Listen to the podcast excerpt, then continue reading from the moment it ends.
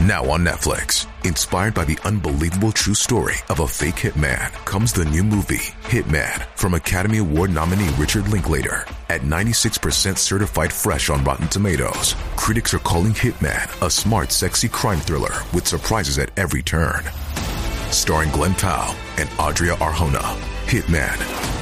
Now playing on Netflix and in select theaters. Rated R.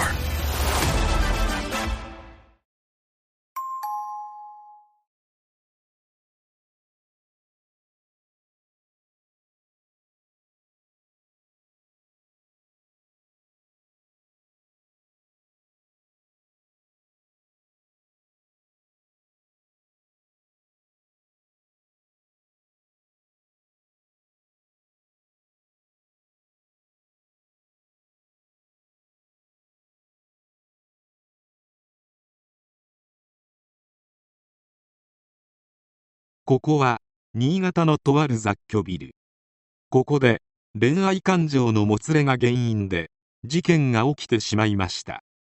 犯人の男は捕まりましたが、予想だにしない結末を迎えてしまいます。それではどうぞ。斉藤亮介、1994年9月9日、埼玉県上尾市出身。父親が早くに亡くなり、母子家庭で育った後母親が再婚するといった。少々複雑な家庭で育った。そんな家庭環境も影響したのか学生時代からネクラで目立つタイプではなかったという斎藤であったが中学を卒業後通信制高校に進学。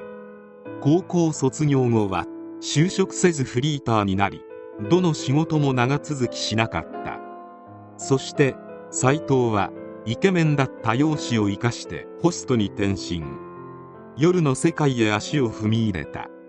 しかし斎藤はややコミュ障の気がありもともと会話下手だったことに加えて営業電話や営業メールすらもサボった挙句他人に言いにくい職業についている。人に対して職業を聞いてしまうなど空気を読まないデリカシーのない言動が目立った斎藤は全く人気が出ずホストでもやっていくことはできなかった。当然の結果であるが勤務先だったホストクラブも半年程度で辞めてしまい再度無職になってしまった。その後は義父の仕事を手伝っていた時期もあったが今までのようにうまくいかずに辞めてしまった。なかなかまともに働くことができない斉藤は実家を離れて神奈川県藤沢市のワンルームアパートに引っ越し人材派遣会社に登録して働き日銭を稼いでいた。容姿に恵まれていたこともあり2016年に開催された第29回ジュノンスーパーボーイコンテストに応募したこともあった。1万4000人もの応募者がいたと言われているコンテストであったが斉藤は一次審査であっけなく落選。ちなみにこの時のジュノンスーパーボーイコンテストのグランプリに輝いたのは仮面ライダージオウにて仮面ライダーゲーツ役を演じた押田学士どこか不器用で人に馴染めず社会に適合できなかった彼が自分の生きる世界を探して見つけたのはゲームの世界だった。人狼殺というオンラインゲームである。人狼殺というゲームは6人から10人ほどのメンバーが集まりオンラインゲーム内で村人と人狼に分かれてプレイヤー同士で会話をしながら人狼を探す心理ゲーム。斎藤はゲーム内で人狼業界一のイケメンを名乗って活動していた。そしてオンラインゲーム人狼殺のオフ会を行うことになりそこで2018年愛さんという女性と交際するようになった。新潟在住だった愛さんは斎藤に会うために上京することも多かったようで人狼ゲームを取り扱うカフェやラウンジなどでデートを繰り返していた。しかし遠距離恋愛だったこともあってか2人の関係に徐々に日々が入っていくことになる。理由は愛さんのパパ活であった。愛さんはスナックで勤務していたがスナックのお客さんからお金をもらっていたりとパパ活をしていたことが斎藤にバレてしまった。斎藤は愛さんとの交際に100万円近いお金を費やしており他の男とは縁を切ると約束していた。ところが斎藤と約束をしたにもかかわらず愛さんはパパ活をやめなかった。激高した斎藤はツイッターで爆弾を投下すると言って愛さんのプライベートを暴露するなどして大喧嘩。ついには2019年10月頃に破局してしまうことになった。愛さんと別れた後の斎藤は辞めた職場の先輩だった人に相当病んだ内容の LINE を送るなどかなり精神的に疲弊していたとのこと。また母親に対して彼女を傷つけてしまいそう。彼女を傷つけて俺も死にそう。と口走ったことから母親が心配し警察に相談したりもしていた。この程度のことで母親が警察に相談するのは訳があり実は斉藤は2014年頃に女性への付きまとい行為で警察から警告を受けた過去があったからであった。そういった前科もあり母親の相談に対して斉藤とのコンタクトを望んだ警察だったがまずは家族で話を聞きたいとの母親以降により面談は実現しなかった。そして2019年11月15日午後9時前新潟駅近くの繁華街で事件が起こった。雑居ビルの踊り場で斉藤が愛さんに襲いかかったのだ。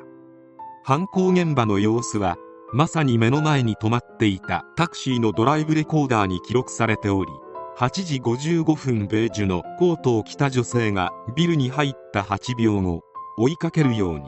道路の反対側から走ってビルに入る人影。その後12秒間にわたって女性の悲鳴が響き渡る。事件を目撃した女性が走って逃げる姿に続き犯人の男が出ていく姿も記録されていた。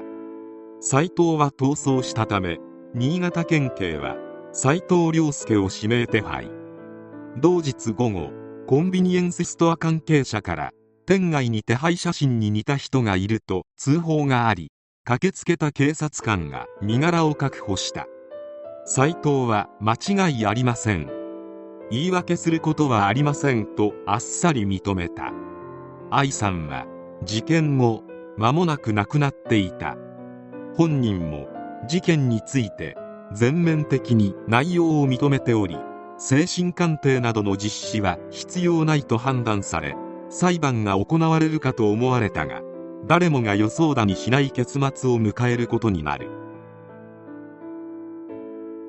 2021年1月3日新潟刑務所で斉藤が死亡していたことが警察への取材で判明したのだ。新潟刑務所によると死因は急性腎不全とみられており巡回中の職員が布団の中にいた斉藤に声をかけたところ返事がなく救命措置を取ったがその後に死亡が確認されたということだった。新潟地裁によれば刑事事件の被告人が死亡した場合は裁判所側の判断で控訴が棄却されるということである。遺族の方からすればやるせない気持ちとなるだろうか。